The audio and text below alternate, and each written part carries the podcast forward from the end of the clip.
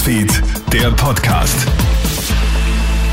Hallo, einen schönen guten Morgen. Ich bin Clemens Draxler und du hörst hier den Krone-Hit Nachrichten-Podcast. Schulstart im Westen und Süden.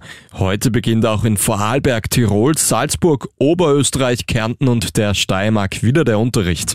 Auch hier mit einer dreiwöchigen Sicherheitsphase, in der alle Schülerinnen und Schüler im Schulgebäude Maske tragen und dreimal pro Woche Corona getestet werden.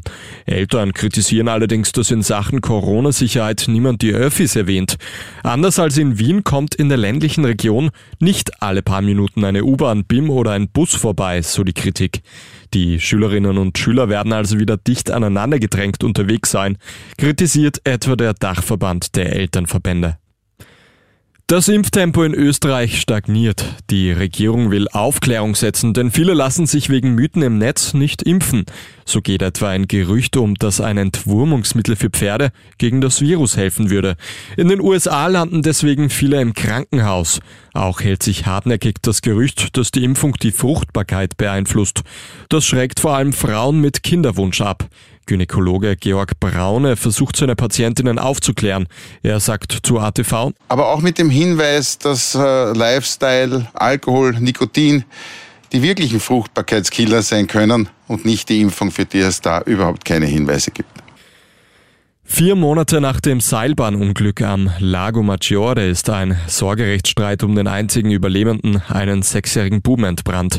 Das Kind ist nach dem Unfall zu Verwandten mütterlicherseits nach Israel gebracht worden. Zu Unrecht behauptet jetzt die italienische Familie des Vaters. Medien berichten sogar von einer Entführung.